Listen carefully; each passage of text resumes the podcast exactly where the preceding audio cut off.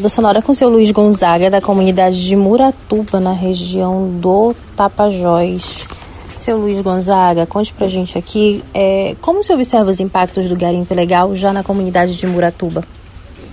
Os impactos são assim, eles são prejudicativos na questão do, do meio ambiente, na questão do rio, né? Pelas situações de mercúrio na água, no peixe, a questão doenças para os, para os moradores que são que de primeiro tomavam assim banho no rio, as crianças, hoje não se pode mais fazer isso, né? Esteve conversando com um amigo aí a questão do nosso lago, né? E ele me disse que está difícil a situação porque o mercúrio toma conta do lago, né? E é aqui bem vizinho aqui nosso lago, né? Então, dificilmente até para você pegar um peixe para sua alimentação, fica difícil isso aí, né? Então, é um impacto que está trazendo assim muito para nós ribeirinhos aqui que moramos aqui na Resex Tapajós e Arapiões, para nós isso é um prejuízo muito grande, né? É, daqui mais uns dias saber se a gente vai é, sentir o gosto de um peixe na boca, se a gente ainda vai arrumar para comer. Né? A sorte ainda é que ainda não está morrendo peixe, mas não tem outra outra parte a definir se não for isso, né?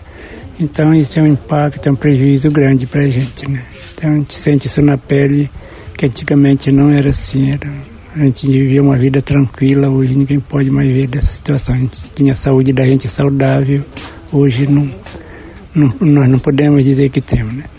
E só podemos é, dar uma certeza que nós vamos ter uma saúde saudável se a gente ter, tomar as providências. Durante isso, não contamos com isso, né? A comunidade ela vive de que exatamente, seu, seu Luiz? É, justamente a gente tem, a gente, as pessoas aqui mais trabalham, ainda tem algumas pessoas que trabalham assim em roças, é, vende seu produto, mas isso é pouco, né? Praticamente vive mais assim a questão do auxílio é, emergencial que recebe, Bolsa Família, é, a questão de funcionários, é, aposentados, pensionistas, né? Então que sobrevive trazendo sua alimentação mais assim da cidade.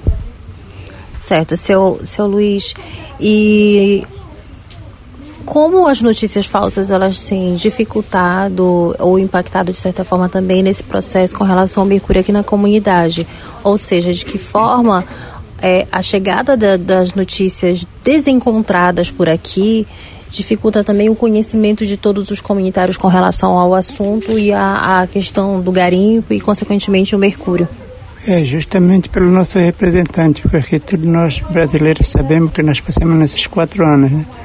E através da pandemia morreu muita gente, muitas pessoas se acabaram através dessa notícia falsa. Então foi um prejuízo que o Brasil sofreu nessa situação por conta do nosso governante, né?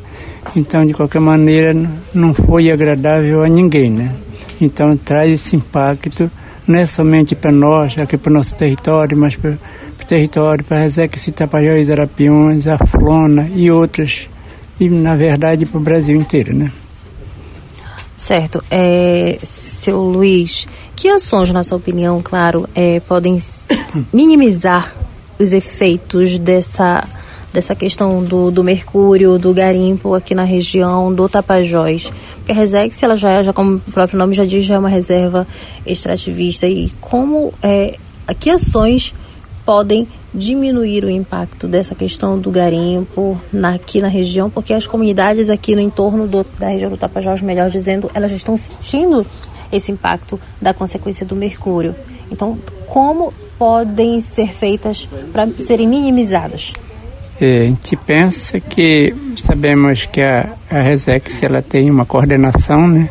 Dentro dessa coordenação também temos os territórios está se ampliando aí, está se preparando os territórios, mas também nós temos nossos representantes, assim, como o presidente da Tapajoara, temos o ICMBio e outros órgãos, eles são, são nossos representantes, né? Então a gente pensa assim, que desde que está acontecendo isso, a gente pensa numa forma, mas desde que também a nossa liderança se sentem, se reúnem, se preparem um documento para que chegue até o poder público e o poder, o poder público encaminhe as autoridades competentes, ou seja, federal, né? Assim como está acontecendo aí para outros territórios, como o, a gente vê as notícias todos os dias, né? Então, sofrendo assim os impactos, sofrendo essas dificuldades. Então, essas informações que chegam por televisão, por rádio, que são falsas, a gente não está mais nem confiando, né?